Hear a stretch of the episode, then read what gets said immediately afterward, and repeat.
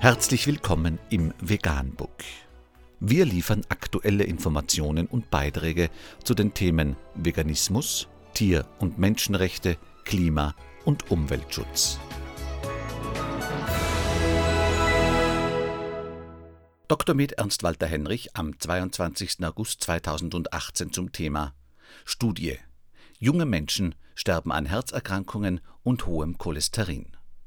Laut einer im Fachmagazin Circulation veröffentlichten Studie besteht auch bei jungen Menschen das Risiko eines vorzeitigen Todes durch Herz-Kreislauf-Erkrankungen, wenn sie einen hohen Cholesterinspiegel aufweisen.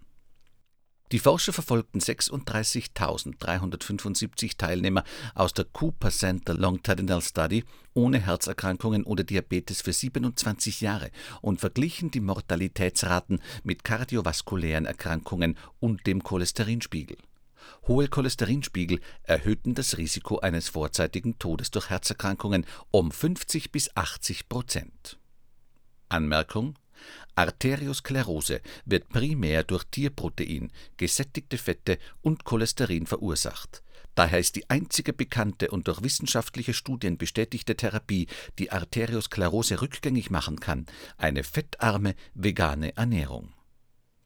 Nicht umsonst sagte Dr. Kim Williams, der Präsident der amerikanischen Hochschule für Kardiologie, es gibt zwei Arten von Kardiologen Veganer und diejenigen, die die Fakten nicht gelesen haben. Vegan, die gesündeste Ernährung und ihre Auswirkungen auf Klima und Umwelt, Tier- und Menschenrechte. Mehr unter www.provegan.info.